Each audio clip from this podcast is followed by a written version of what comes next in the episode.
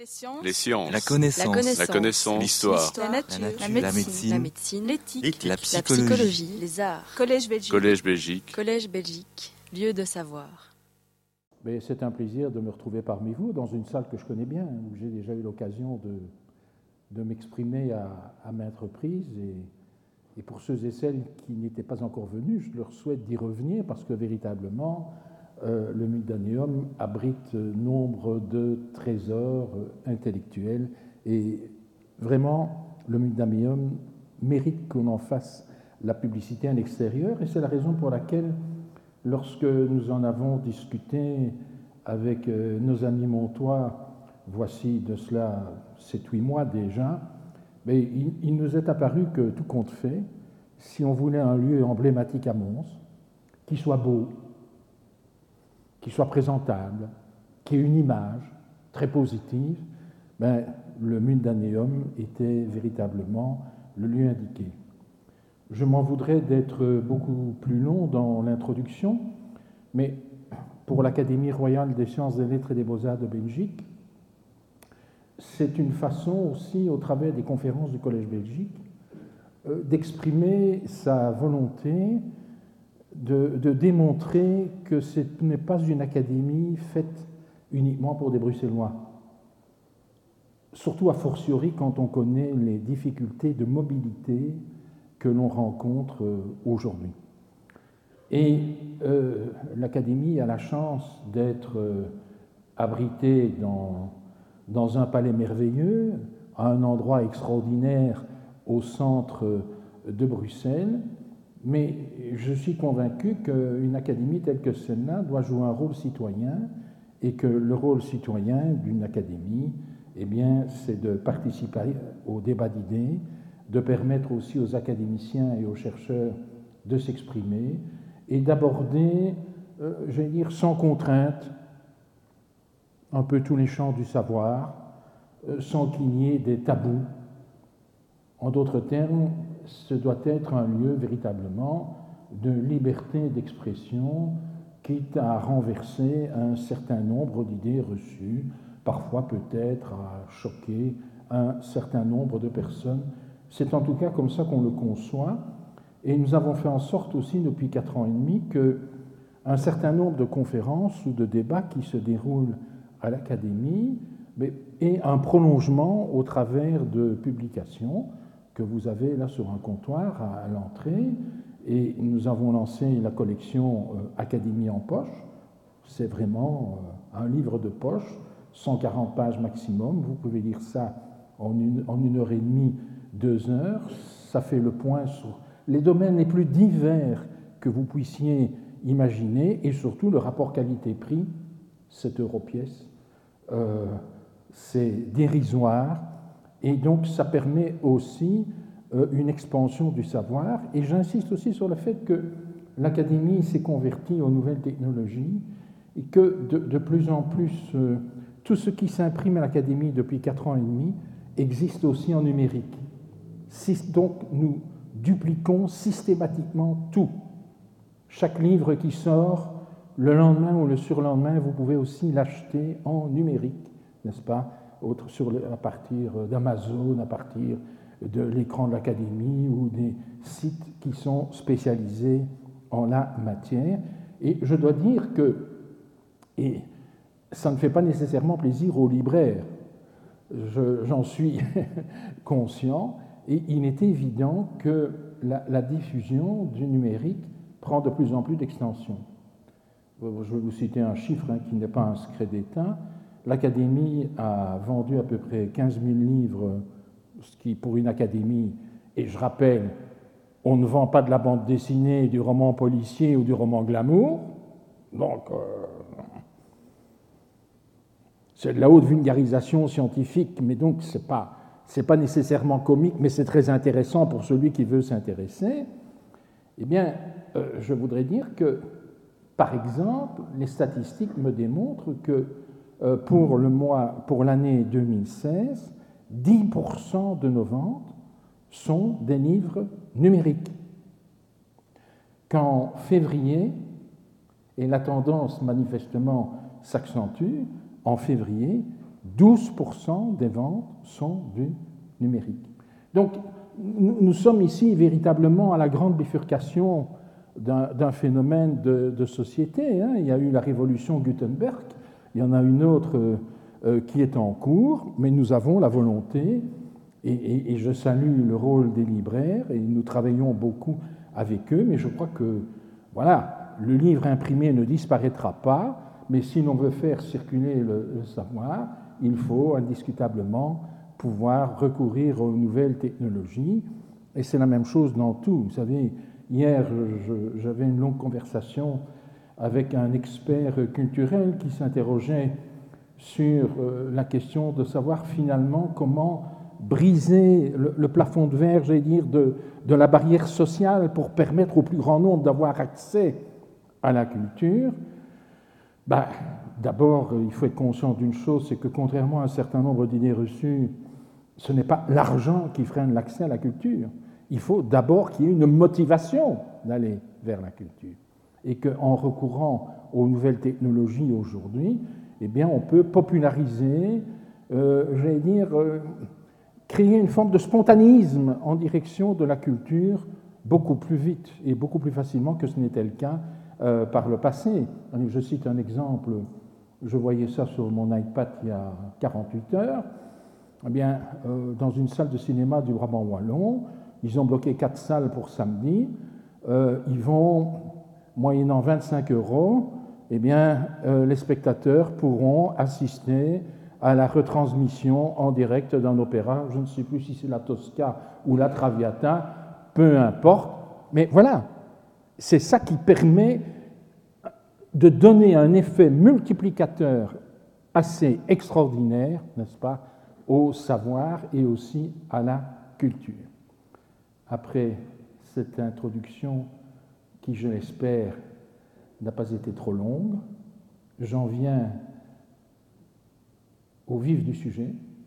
Et ce vif du sujet, c'est vous parler d'un pays que vous croyez connaître, qui s'appelle la Belgique, qu'à mon avis vous connaissez très mal, dont vous ne connaissez pas nécessairement l'histoire, ou vous l'avez en partie oublié. Et cette histoire-là, ben, si on la ressaisit en, en grandes enjambées, n'est-ce pas, en chaussant des bottes de, de, 20 lieues ou de 100 lieues, eh bien, on se rend compte que la, situation que nous connaissons aujourd'hui n'est pas dramatique en soi, n'est pas un accident de l'histoire.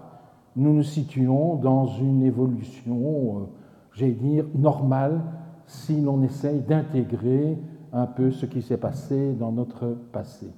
Et quel sera le but de cette intervention de ce soir Mais c'est d'essayer de dédramatiser le débat comme on essaye de le faire pour des raisons purement politiques et idéologiques. Hein. Cette bonne guerre, hein, on, sait très bien, euh, c'est de dédramatiser l'opposition fédéralisme-confédéralisme ben, en vous montrant que la Belgique, depuis très longtemps, c'est un peu des deux. Et vous vivez, mesdames et messieurs, dans un État déjà confédéral à beaucoup d'égards, sans nécessairement vous en rendre compte, sans en être conscient. Donc, il y a des débats qui peuvent émoustiller le débat politique, mais de grâce, ainsi que je vais essayer de vous montrer, relativisant. Je vais d'abord commencer par une citation. La Belgique, d'abord, j'insiste sur ce point, parce que je suis historien, je reste scientifique, et il ne faut pas attendre de ma part un roman d'histoire nationale. Les romans d'histoire nationale, je les laisse aux romanciers. C'est suffocant de voir le débat qui se déroule en France aujourd'hui, où on reproche à certains historiens scientifiques du Collège de France, de la Sorbonne et d'ailleurs, d'oser expliquer un certain nombre de choses qui vont à l'encontre d'une tradition très franco-française, très identitaire, où il y a de grands hommes que Louis XIV, Napoléon, où c'est la France qui a gagné la guerre de 40, et bien d'autres choses. Ben, M. Zemmour vend peut-être 600 000 livres, mais c'est tout sauf un historien. Mais vous? Et donc, il y a eu la même tendance un peu parfois en, Belgique.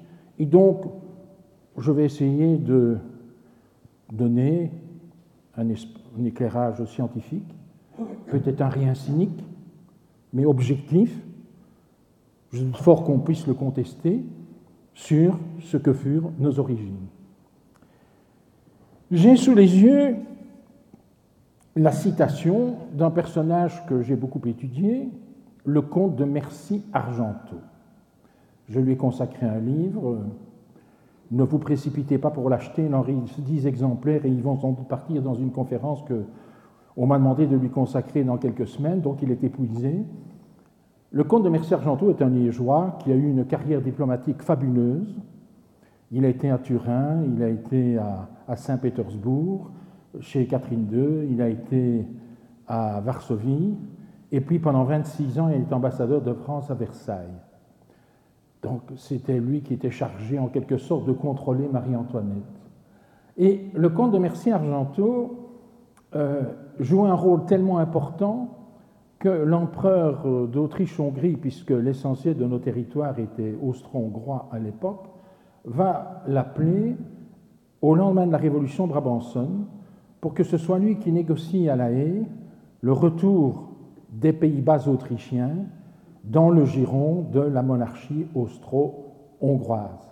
Donc tout en étant ambassadeur à Versailles où il ne résidait plus par la force des choses, c'est lui qui va négocier avec les Provinces-Unies, avec la Prusse, avec, avec la Prusse et l'Angleterre, le retour de nos régions au sein de la monarchie austro-hongroise.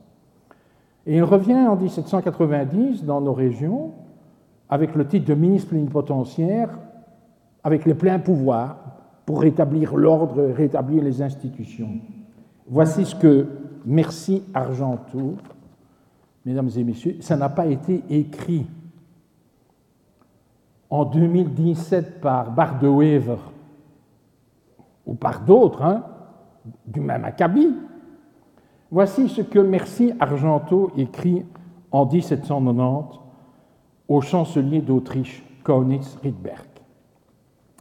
Il n'y a pas à proprement de nation belgique, parce que Belgique à l'époque était un adjectif, car les dix provinces régies sous la même domination ont chacune leur constitution, leurs droits, leurs usages, leur esprit et leurs intérêts totalement distincts, opposés même.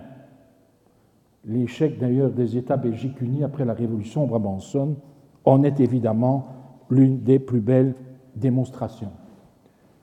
Voilà, ça, mesdames et messieurs, c'est la Belgique qui n'existait pas du XVIIIe siècle. Tout ce qui est en blanc, ce sont les Pays-Bas autrichiens.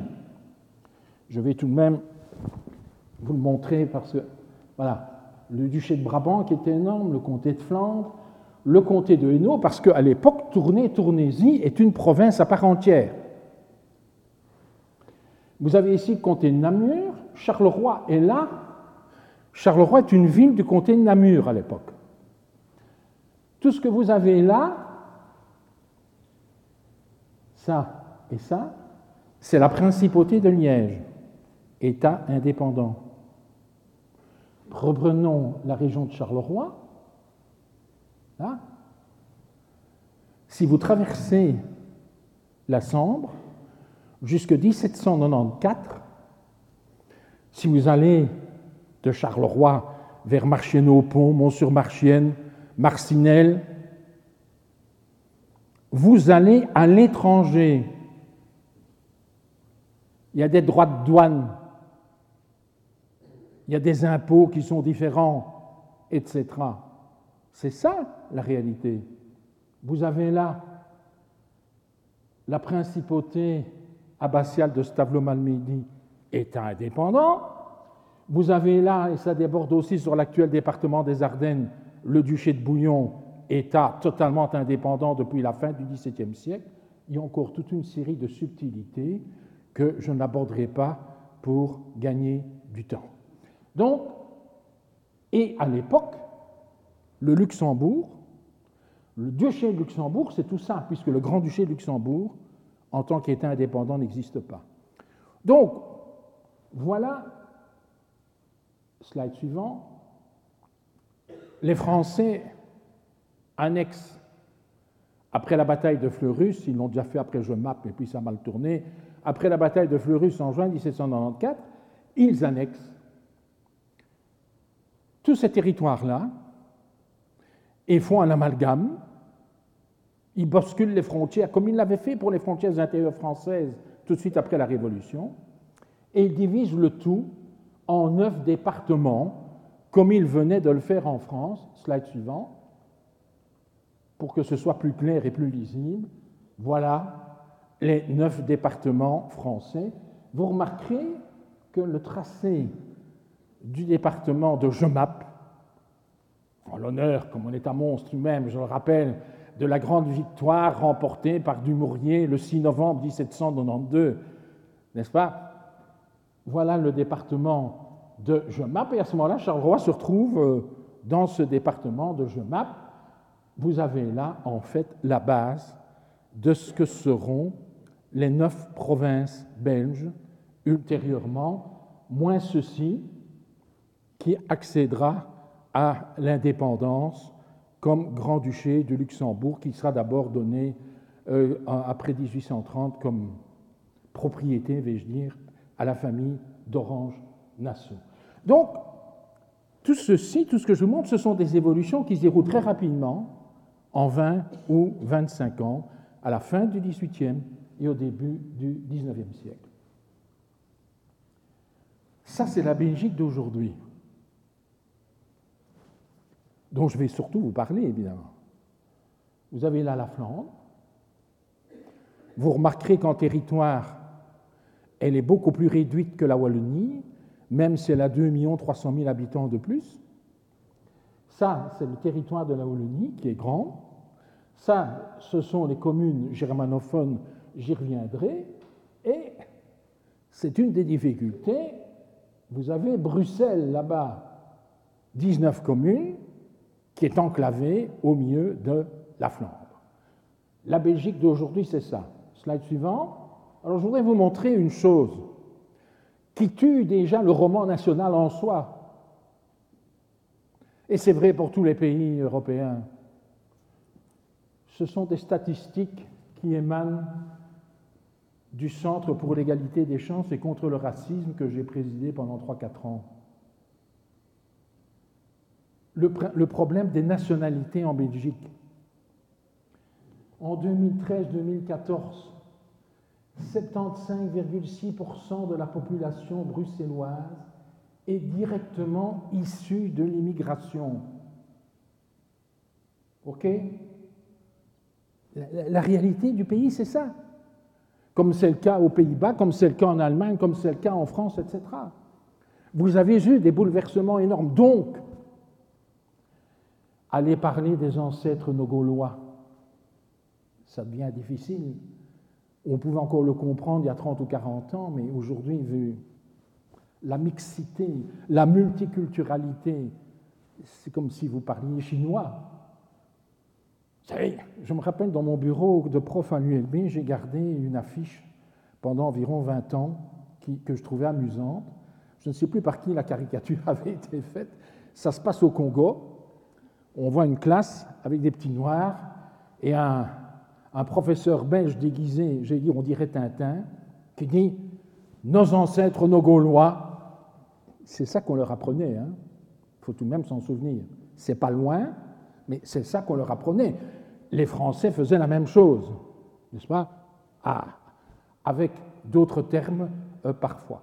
Donc, il faut intégrer un phénomène sociologique important si l'on veut débattre de façon apaisée de, beaucoup de choses, c'est que la Belgique d'aujourd'hui n'a plus que de très loin rapport dans sa population avec ce qu'elle fut il y a 30 ans, 40 ans ou 50 ans, et d'un autre côté savoir que l'histoire du monde est une histoire de migration qui en a toujours eu.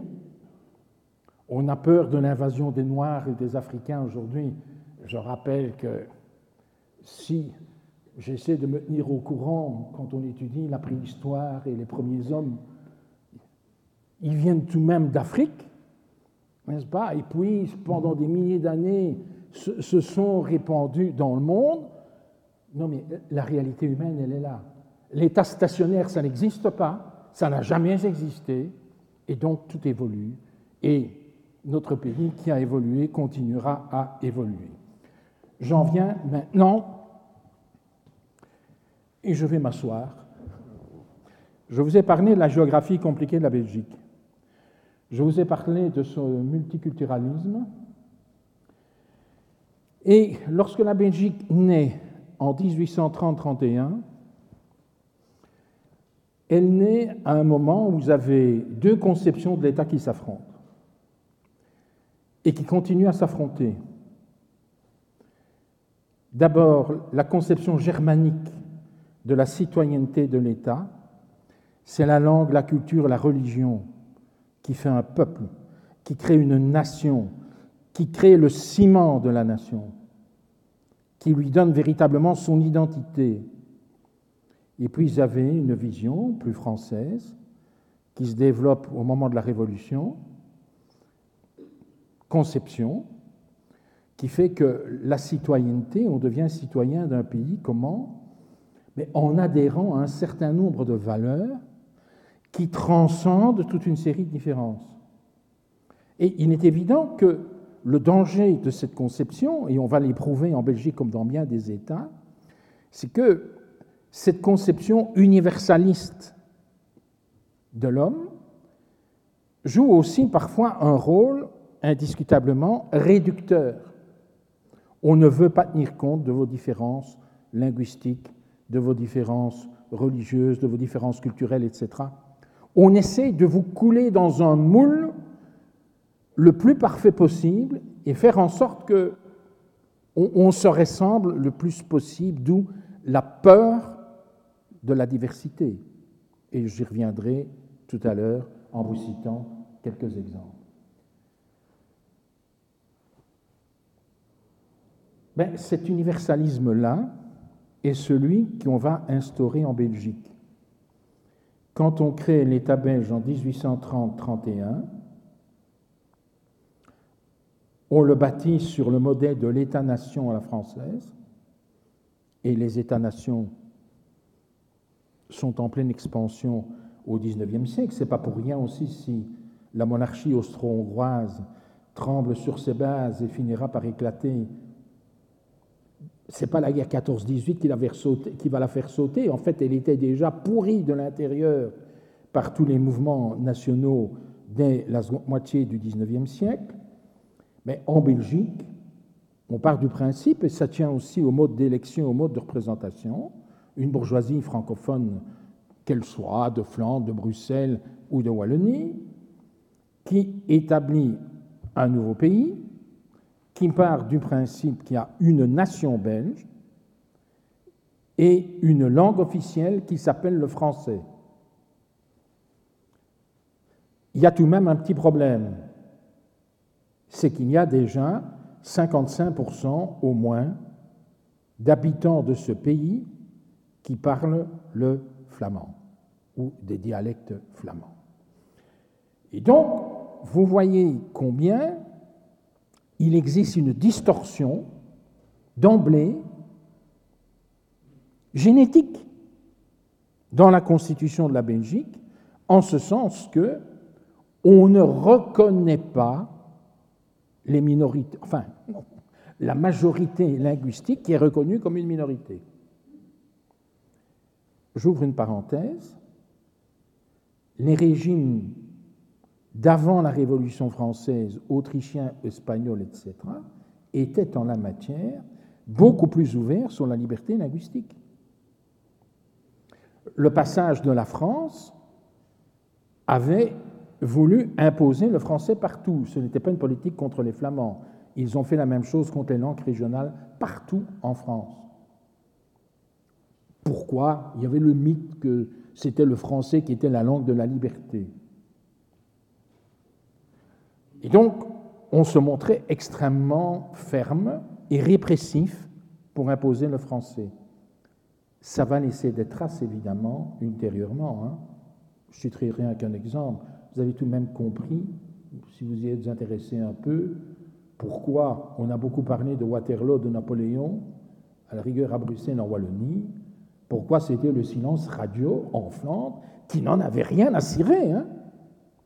Napoléon, c'était d'abord l'oppresseur, l'oppresseur linguistique et culturel. Donc la perception que l'on a d'un certain nombre de tranches d'histoire est évidemment radicalement différente, notamment pour ces raisons-là. Et donc, le cas de la Belgique va montrer les limites d'un universalisme à sa façon totalitaire, qui ne tient pas compte de toute une série de diversités. Quand c'est ainsi, ça finit toujours par se craqueler, par se fissurer. Vous savez, la Belgique va devoir euh, déjà introduire de premières lois linguistiques dans les années 60 et 70. Vous avez déjà des textes du mouvement flamand qui naît en 1839-40. C'est intéressant. Guillaume Ier roi des Pays-Bas vient de reconnaître officiellement l'indépendance de la Belgique. Donc maintenant, on va s'expliquer entre Belges. Et vous avez déjà toute une série de textes qui circulent à partir de la Flandre. Vous avez, figurez-vous, déjà des pétitionnements de bourgmestres flamands en 1840 et dans les années suivantes. Ce n'est pas un phénomène du XXe siècle, hein, qui demande que l'on tienne davantage compte de leur langue. Mais les lois linguistiques dont vous dites c'est une invention des politiciens. Et ici, je prends la défense des politiques que. Eh bien, ces lois linguistiques, elles voient le jour chez nous, comme je vous l'ai dit, dans la seconde moitié du XIXe siècle. Et c'est tout de même suffocant de constater, mesdames et messieurs, que le flamand ne deviendra langue nationale en Belgique qu'en 1898 et qu'il faudra s'y reprendre à deux fois, parce qu'au Sénat notamment, 90% des sénateurs francophones avaient voté contre. La réalité de l'histoire de la Belgique, c'est cela. Alors, voyons d'un peu plus près la Flandre. Ben, le mouvement flamand, vous avez compris son, son origine, c'est lutter contre une Belgique francophone considérée comme marâtre. Ne lisez pas les textes d'intellectuels francophones de Liège, de Charleroi ou d'ailleurs, et de flamands francophones de Flandre, vous seriez gêné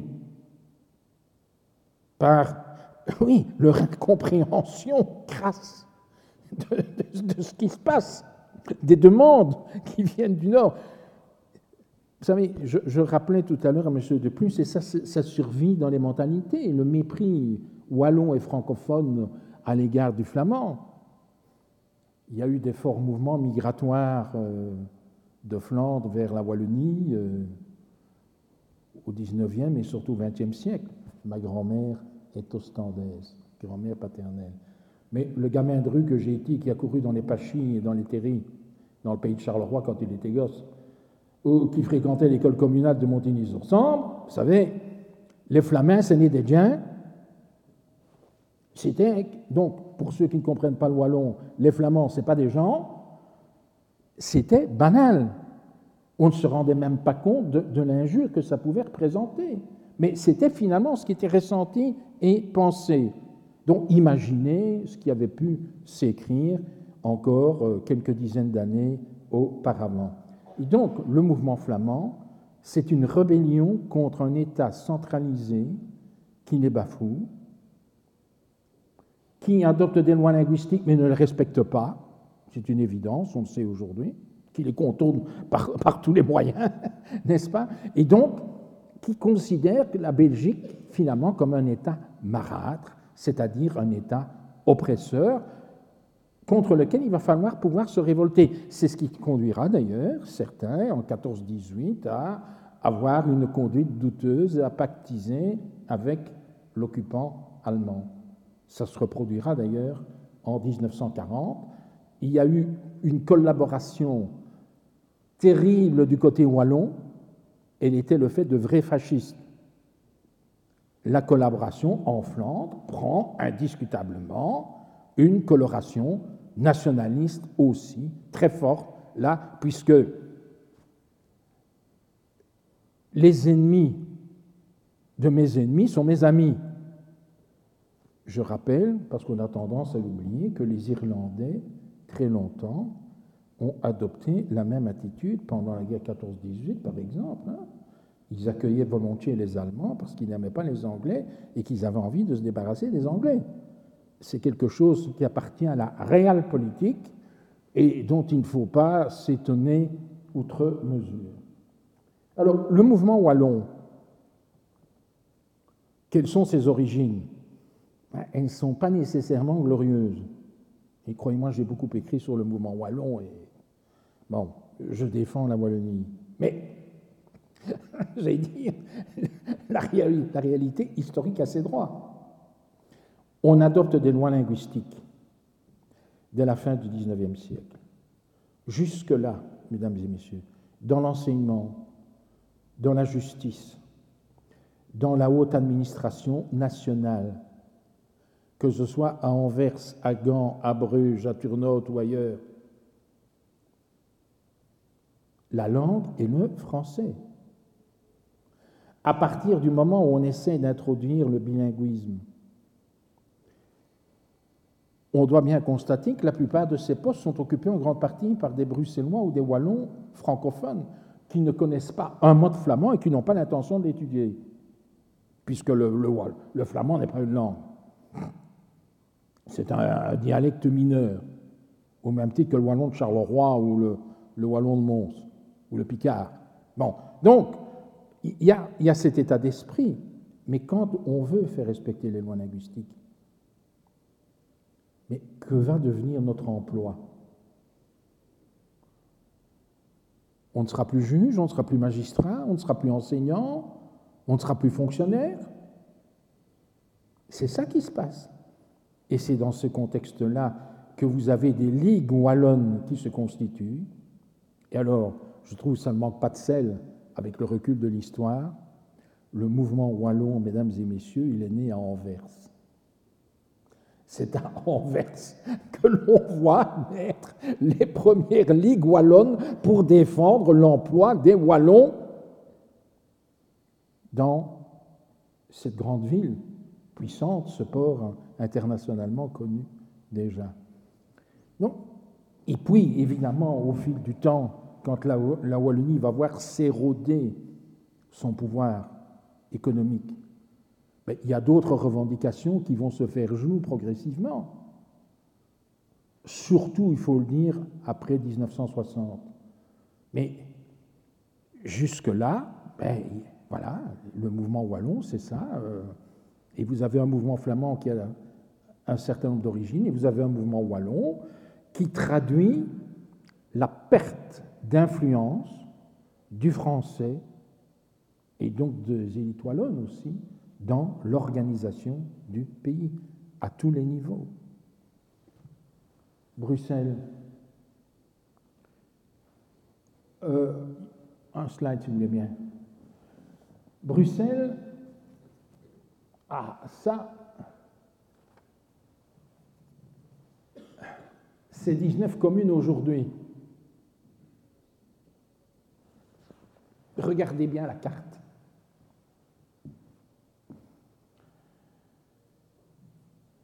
Avec des étudiants de l'ULB, j'ai passé mon temps, il y a longtemps, à analyser des archives du XVIIIe siècle et des actes notariés. On en a dépouillé, mon cher notaire, des milliers, des milliers pour voir un peu finalement quelle était la langue utilisée dans ces actes notariés Eh bien, pour Bruxelles, Bruxelles, dans ses limites de l'époque, je peux vous dire que vers 1780, il y a maximum 10 à 15% d'habitants de Bruxelles dont la langue véhiculaire est le français. Le reste, c'est le flamand. Si vous prenez les communes des alentours qui n'étaient que des villages, jusque 1850-1860, les Woluwe, Watermal, Uccle et compagnie, Jette, Gamsoren, Kuckelberg, Laken qui apparaît là-bas au-dessus. Vous n'aviez pas un francophone. C'était des villages à 100% flamands. Donc, comment ça se fait que c'est devenu comme ça ben, La Belgique a introduit, tout au début de l'indépendance, initiative d'un grand, euh, grand, sociologue, d'un grand statisticien, Ketley, a introduit la politique du recensement, recensement de population. Il était devenu l'un des plus grands spécialistes mondiaux. Et Ketley et la Belgique va accompagner ces recensements démographiques tous les dix ans d'un volet linguistique. Et donc on demandait aux gens, est-ce que vous êtes, la, votre langue véhiculaire c'est le français, c'est le flamand, ou bien les deux, donc vous êtes bilingue Eh bien, dans le premier essai statistique de Ketley, qui date des environs de 1840, vous devez savoir encore qu'en 1840, si on prend Bruxelles centre, vous n'avez que un tiers des habitants qui disent parler le français, un tiers le néerlandais et un tiers bilingue. Vous voyez donc, mesdames et messieurs, que la francisation de Bruxelles est un phénomène relativement tardif qui va naître et se développer avec le rôle central dévolu à Bruxelles en tant que capitale du royaume, surtout au XIXe siècle, capitale d'un royaume dont la langue officielle est uniquement le français. Et en fonction des résultats, il faut bien se pénétrer de cela. En fonction du résultat, une commune pouvait changer de régime linguistique et pouvait être considérée comme monolingue française, monolingue flamande ou bilingue. Et qu'est-ce qui va se passer à Bruxelles? Mais progressivement, vous allez avoir des tas de communes qui vont passer du statut de commune flamande au statut de commune bilingue et puis de commune francophone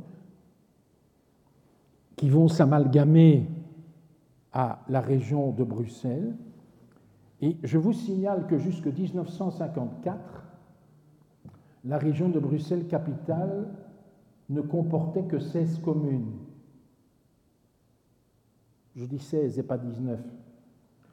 Les dernières à être rattachées, c'est Gansour, Berkem, Saint-Agathe et Evert.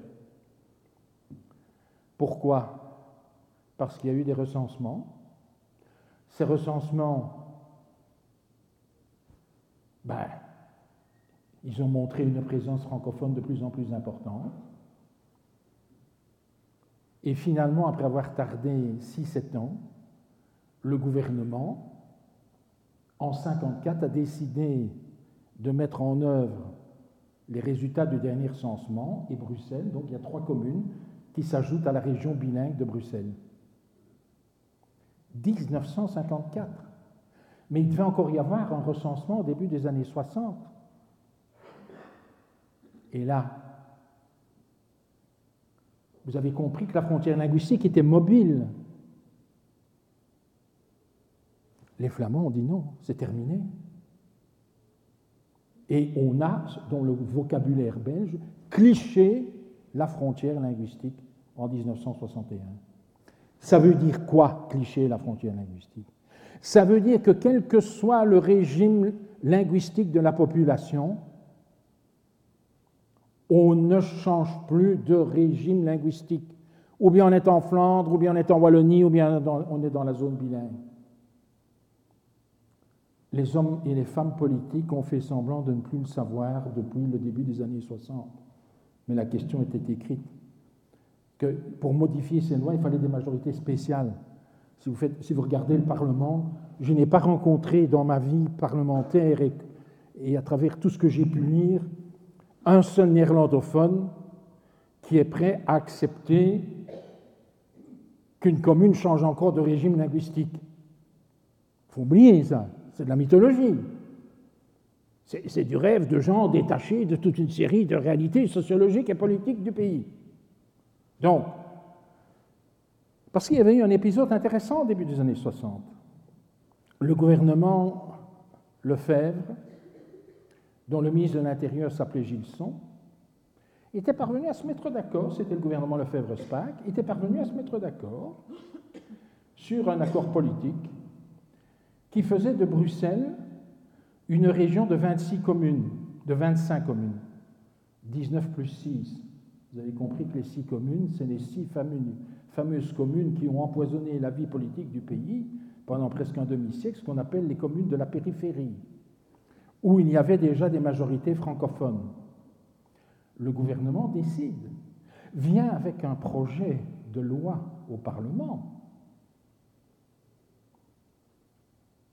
le, CVP de l'époque, sans qu'il n'y avait pas moyen d'avoir un gouvernement, unanimement fait savoir clairement qu'il va faire tomber le gouvernement si on adopte ce projet de loi.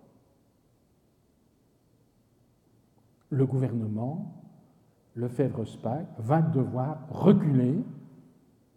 La région Bruxelles, c'est 19 communes. Et il y a six communes qui vont changer de statut en permanence et qui maintenant sont définitivement en Flandre, il n'y a plus de doute. Et elles sont placées sous la tutelle du gouvernement flamand. Et j'assume mes responsabilités. Dans les négociations du Lambermont, j'ai passé deux nuits avec Philippe Moureau. Nous étions les porte-parole francophones face aux Flamands pour régler toute une série de questions, dont celle-là. Mais il, fallait se rendre à l'évidence on ne savait plus revenir en arrière, c'était fini, mais ça pourrissait absolument, n'est-ce pas, le climat politique en Belgique. Donc, vous avez là euh, une preuve de l'évolution, mais la preuve que la Belgique va se rigidifier, c'est la frontière linguistique. Ce sont les échanges de territoires, parce que le province de Hainaut, que vous avez vu, va connaître une modification. Euh, Moucron, Warneton, Comines, etc., qui étaient en Flandre occidentale, vont être attachés au Hainaut, et c'est la fameuse époque où les Fourons, qui faisaient partie de la province de Liège, vont être rattachés au Limbourg. Et il va y avoir des communes à faciliter tout le long de la frontière linguistique, notamment du côté du Hainaut. J'habite personnellement à Silly, dans une commune de la frontière linguistique, qui n'est pas une commune à facilité, mais de l'autre côté, vous avez Bieven, qui est une commune flamande avec des facilités. Mais Anguien Oedingen est une commune à facilité, tout en étant une commune énouillère. Donc, la complexité de la Belgique, c'est cela. Et donc, il a fallu progressivement entériner un certain nombre de faits. Alors, fédéralisme, confédéralisme. J'ai participé comme parlementaire à la grande révision de la Constitution de 1988-89 et puis à celle de 92-93 où l'on a décidé d'inscrire dans la Constitution que la Belgique était un État fédéral. C'était une grande époque, un tournant, mais qui en fait ne faisait qu'entériner déjà toute une série de choses. Et il faut être conscient du fait que le verre était déjà dans le fruit. C'est l'époque où on décide qu'en Belgique, alors qu'il y a déjà eu la reconnaissance de communautés et de régions, qu'il n'y aura pas de hiérarchie des normes. C'est-à-dire que la loi, ou bien je vais m'exprimer autrement, l'ordonnance égale le décret qui égale la loi. Schématise un peu, mais c'est ça. Ce qui veut dire que vous n'avez plus, dans la Belgique déjà des années 80, de la fin des années 80, d'une loi qui s'impose à tout le monde, en tout cas là où il y a des matières qui ont été communautarisées et régionalisées. Plus fort encore, c'est que en Belgique, contrairement à ce qui se passe dans tous les États fédéraux du monde, nous avons une spécificité. Les communautés et les régions, c'est-à-dire les entités fédérées de la Belgique, possèdent en matière de droit international une liberté totale pour signer des traités dans le champ de compétences qui sont les leurs. C'est une demande flamande. Je me permets d'insister, mais auquel souscrivaient à la fin des années 80 les socialistes. Je rappelle tout de même que c'est l'époque où José Appart est mis sur les listes du Parti socialiste qui fait sa campagne sur le thème du fédéralisme radical. Nous sommes à la fin des années 1980. Et le fédéralisme radical, ben, ça veut dire beaucoup de choses. Pour votre gouverne, j'ai pris avec moi un extrait d'un texte pondu encore récemment par le CRISP, c'est-à-dire le Centre de recherche et d'information sociopolitique, que certains d'entre vous connaissent.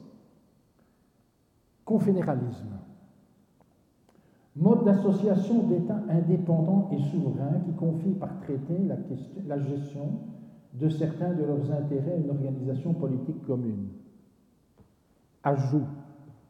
En Belgique, projet d'accentuation du caractère fédéral de la structure institutionnelle de l'État. Ça me paraît la définition la plus correcte qui soit. Aucune définition n'est véritablement applicable à chaque pays en particulier, à, chaque pays, j'ai dire, dans sa généralité, il y a des spécificités. Et, mesdames et messieurs, il faut tout de même être conscient du fait, je reste froid quand je vois au moment de l'invective politique et du débat politique aujourd'hui, je suis fédéraliste, je suis confédéraliste, le confédéralisme est une horreur, etc. Je m'empresse de dire, c'est comique.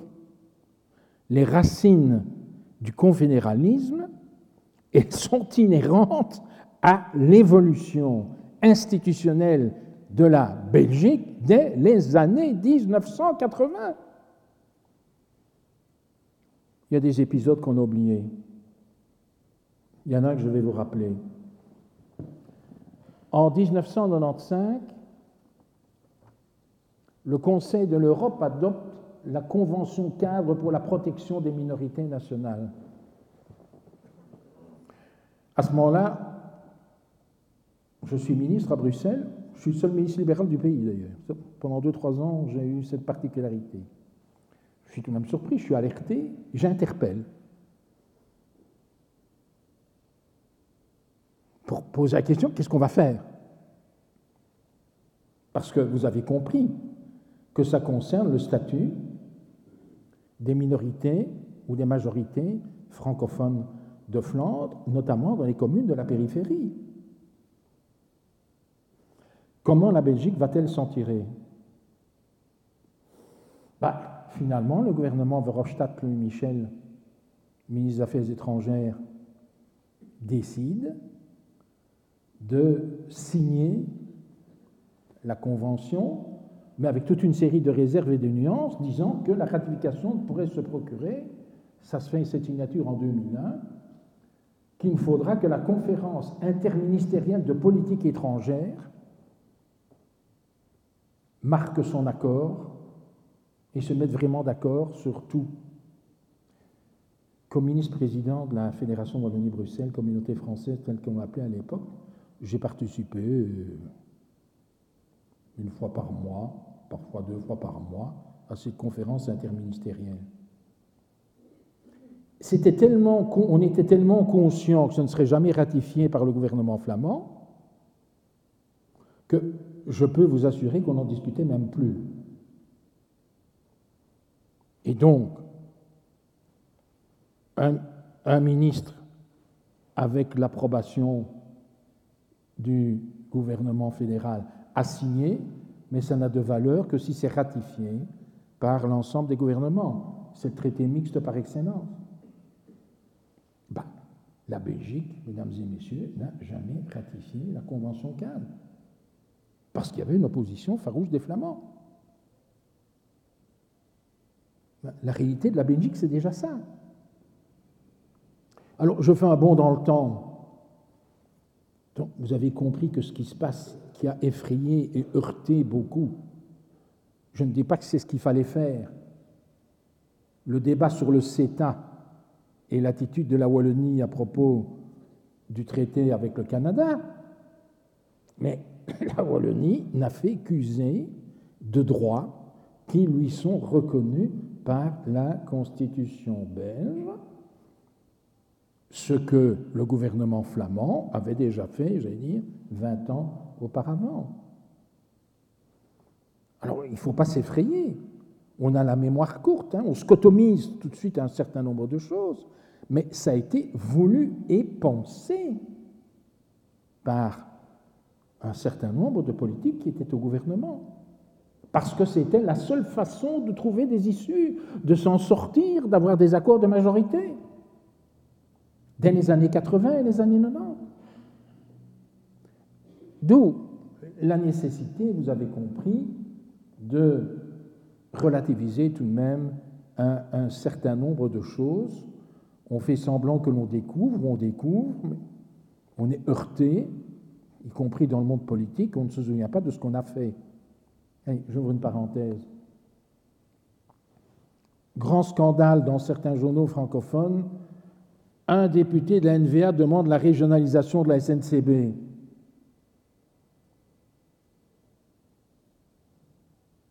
Figurez-vous qu'en 1988-89,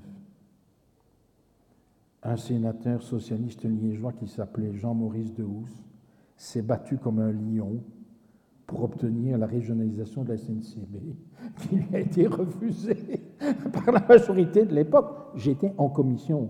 J'ai eu ce privilège de vivre pendant dix ans en commission de la révision de la Constitution et de la réforme de l'État. C'est pour vous dire que ces idées-là sont tout de même portées tantôt au nord, tantôt au sud du pays, en fonction des circonstances et des jeux du pouvoir et des rapports de force. Voilà, la, Belgique, c'est tout cela. Alors, je vous promets, je termine dans les dix minutes. Je n'aurai pas dépassé l'heure. Si on jette un regard sur la Belgique, cynique, sans émotion, Qu'est-ce qu'on doit bien constater? Il y a une indifférence de plus en plus grande du nord à l'égard du sud, du sud à l'égard du nord. On se côtoie, mais on se fout pas mal de ce que font les autres. La Belgique d'aujourd'hui, c'est ça. Est-ce qu'il y a encore de la violence verbale non, elle a disparu. À la violence verbale a succédé euh, la différence.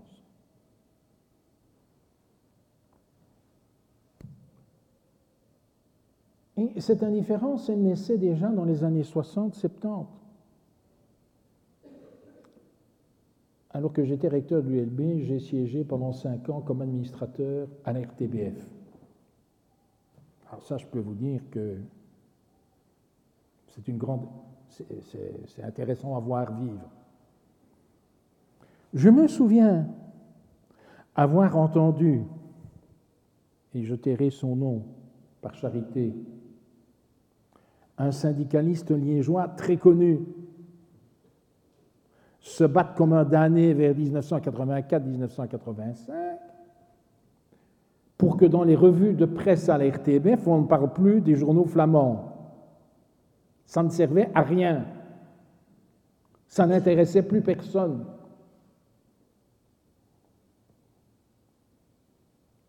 Votre serviteur l'a combattu d'ailleurs. Mais voilà, je, je, veux vous montrer que donc, c'est anecdotique, mais je veux dire, ce sont des symptômes intéressants de ce qui se passe. Alors, les Flamands, quelle est leur attitude et qu'est-ce qu'ils pensent des Wallons et des francophones? Bah, C'est clair que les Flamands adorent avoir le statut de victime et que, j'en ai parlé souvent avec Herman de Croo ou euh, Marquez et quelques autres, ils disent Oui, Hervé, t'as beau faire. Euh, Aujourd'hui, dans l'imaginaire flamand, c'est toujours les Flamands qui se sont fait tuer dans les, dans les tranchées en 14-18 parce qu'ils étaient commandés par des officiers francophones, etc., etc., etc., etc. Et donc, alors que tout de même, on a commencé à reconnaître dans l'État belge le pouvoir qui était le leur, le pouvoir du nombre d'ailleurs, eh bien, il, y a cette continuité du statut de victime. Ben, qu'est-ce qu'on disait des francophones au XIXe siècle? Et encore au début du XXe C'était pas faux. On parlait des Fransquillons arrogants, méprisants à l'égard des Flamands. C'est vrai. Et aujourd'hui, il est de bon ton dans la presse flamande, puisque la Flandre est prospère et la Wallonie ne l'est plus et n'est pas tellement sur le chemin de le redevenir si on en croit les dernières statistiques ou les dernières études. Ben, le Wallon, c'est un gaspilleur, c'est un fainéant, euh, c'est un gréviculteur. Parenthèse, on vient de publier, euh, j'ai vu ça sur mon iPad ce matin, des statistiques. La Belgique est le troisième pays euh, développés, Europe et bien d'autres pays, où il y a le plus de grèves. Nous en avons eu notre lot euh, en, Wallonie et, à Bruxelles. Enfin, donc, ça, voilà, il y a des idées toutes faites qu'ils ont. Et alors, pour le, le wallon, qu'a été le flamand? Ben, La vision du flamand qu'on avait, je ne veux pas heurter de chastes oreilles, mais jusqu'au 14-18, c'était d'abord le calotin clérical. Hein? Pilier d'église, dévot, sous l'emprise de curés euh, retardataires, et qui par ailleurs étaient des ferments du mouvement flamand. C'est une chose que l'on oublie. Parce que, oui, ça, je me permets de vous dire ça, parce que c'est une chose à laquelle on oublie souvent quand on ne parle pas. Cultiver le flamand, défendre la langue flamande, c'était d'une certaine façon éviter que le flamand tombe sous l'influence de la langue française, cette langue satanique de la liberté de penser, de la pornographie, de toutes les libertés, donc dangereuse. C'est pour les mêmes raisons que dans les colonies, les pères flamands au Congo ex-belge défendaient absolument la connaissance et la pratique des dialectes qu'ils connaissaient eux-mêmes. C'était une façon de créer des îlots de résistance à la civilisation perturbante et dangereuse. Je rappelle que les jésuites du Paraguay faisaient exactement la même chose avec les Indiens au XVIIIe siècle. Donc il y a là, je vais dire, euh, une continuité.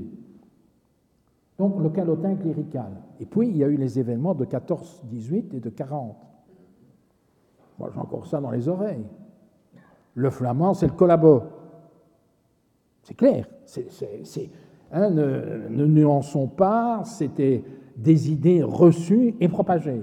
Le flamand, c'est le collabo.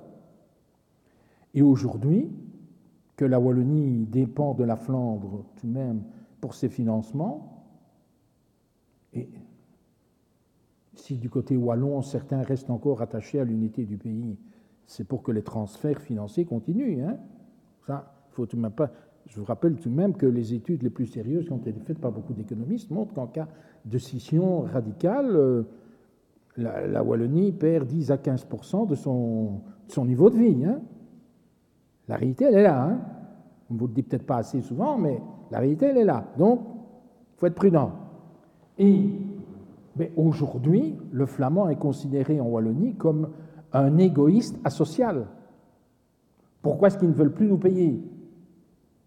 Pourquoi est-ce qu'ils refusent des transferts ou se font D'ailleurs, les transferts, je vous le signale, après les dernières euh, revisions, la sixième revision de la Constitution, dans six ans ou sept ans maintenant, c'est terminé. Donc, il faut se préparer à des lendemains difficiles. Voilà.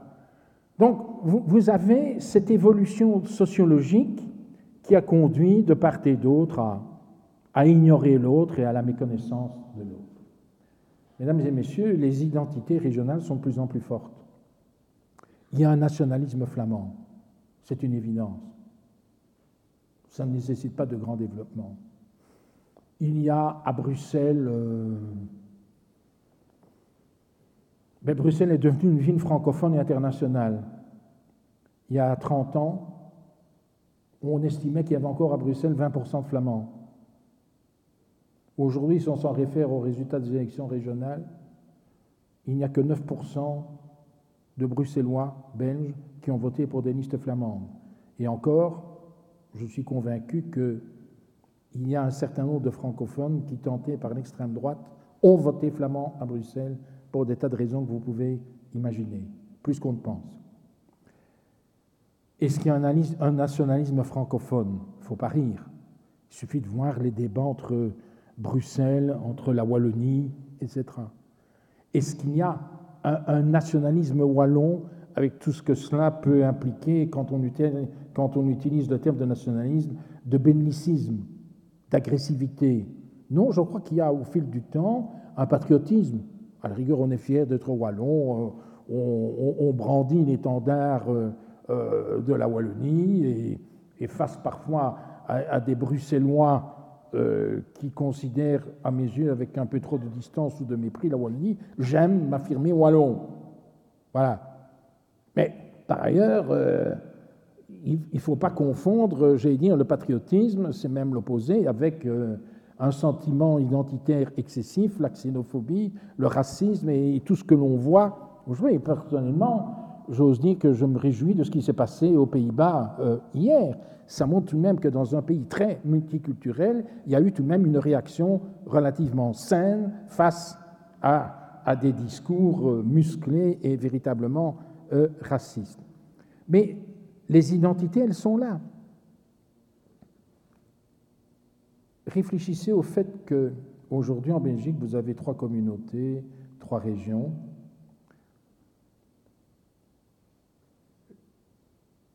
Qui est ministre-président en Flandre? Un membre éminent d'un parti autonomiste, voire indépendantiste, Gerd Bourgeois. Qui est président de la communauté germanophone? Un représentant pour la première fois d'un parti autonomiste germanophone. Et touchons à l'actualité brûlante. Hier, ils ont annoncé, les germanophones, et je peux vous dire, parce que je les ai tout de même beaucoup fréquentés, tout parti confondu, qu'ils sont tous d'accord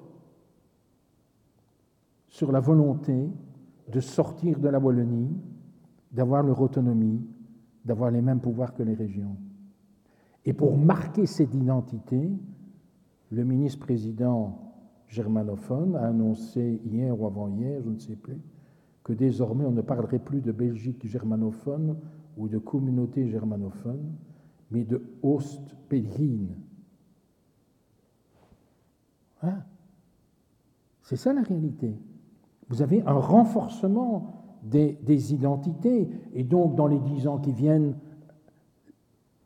à mon avis, c'est que du tout la communauté germanophone sera aussi une région à part entière et la région wallonne doit s'y préparer. Alors, est-ce que c'est un scandale? Avant de conclure, une anecdote. Vous savez comment les cantons rédimés, comme on les a ont été rattachés à la Belgique au lendemain de la guerre 14-18 ah, Ce fut très démocratique. Euh, la Belgique, qui avait gagné à la guerre 14-18, avait soif d'accroître ce territoire. C'est l'époque où même Jules d'Estrée demande qu'on rattache le Grand-Duché de Luxembourg à la Belgique. Hein. Bon, ça, ce sont des épisodes que l'on tait pudiquement, mais enfin, ça a tout de même existé à ce moment-là, au lendemain de la guerre 14-18. Eh bien, euh, les Nations Unies ont demandé à la Belgique de, il faut consulter les populations. Et si je ne m'abuse, c'est en 1919, dans les neuf communes germanophones, on a ouvert des registres dans les maisons communales. Et ceux qui étaient contre le rattachement à la Belgique devaient aller signer à l'hôtel de ville. OK?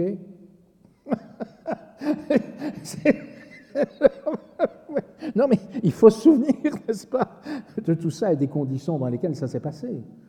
Donc voilà, euh, mesdames et messieurs, nous devons aussi considérer, donc, avec un certain détachement, un, certain nombre de choses.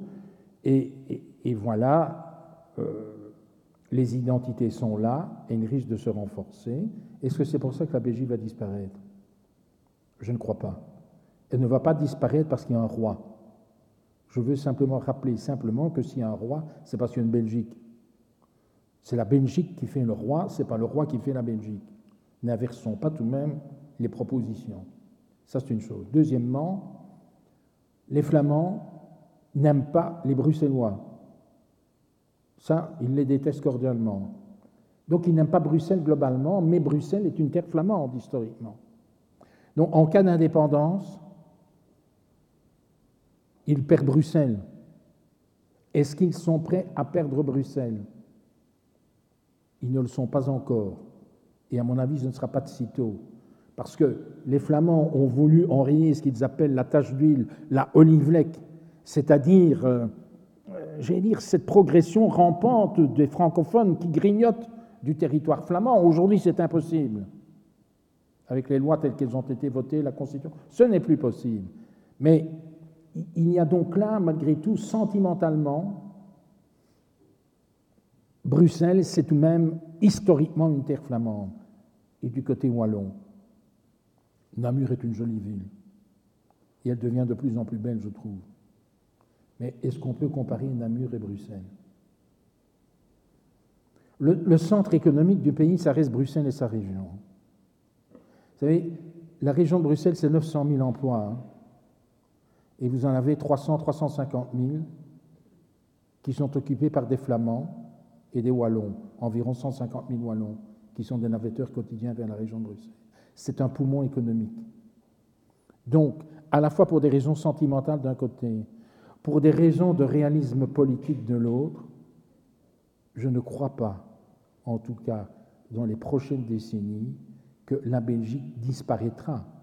En revanche, ce qui est du coup humain, et ceux qui vous disent le contraire sont des menteurs, on connaît déjà plus ou moins ce qui se passera dans les prochaines années il y aura encore des revisions de la Constitution, et donc on va encore dépecer un peu l'État fédéral au profit des régions et des communautés. Et vous avez compris que la manie institutionnelle, ben, elle gagne d'abord pour le moment plus la partie sud du pays. Rien que, est-ce qu'il faut maintenir la communauté française? Est-ce qu'il ne faut pas lui enlever un certain nombre de compétences pour la donner aux régions? C'est un débat qui n'existe plus en Flandre depuis 30 ans, parce qu'on tout de suite dit, hein, régions et communautés se confondent. Ce n'est pas le cas du côté francophone, Bruxelles et Wallonie. Donc il va y avoir des débats internes. Et ils s'annoncent longs, à mon avis douloureux, mais il faut s'attendre à ce que l'enseignement, par tranche, par segment, dépende de plus en plus des régions, vous verrez, même si je le regrette à titre personnel, que la culture, ce sera euh, la même chose. Donc, mesdames et messieurs, mais il ne faut pas se morfondre, Vous vivez dans un pays en pleine évolution. Il a toujours évolué. Il y a ceux qui ne se rendent pas compte qu'ils évoluent.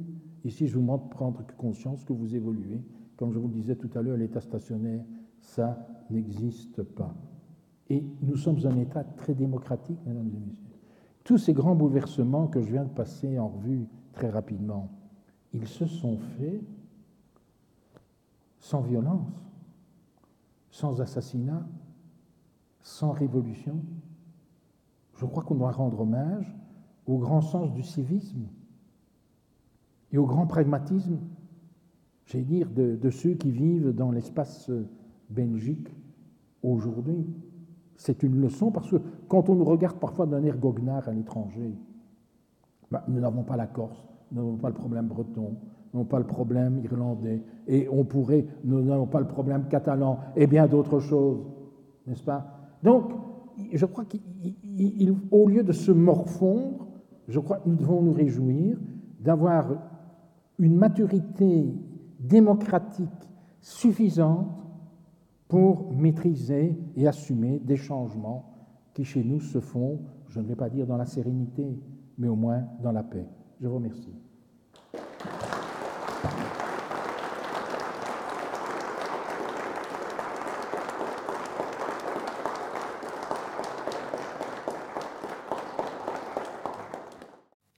Les sciences. La connaissance. La connaissance. L'histoire. La, nature. La La médecine. médecine. L'éthique. La La psychologie. psychologie. Les arts. Collège Belgique. Collège Belgique. Collège Belgique. Lieu de savoir.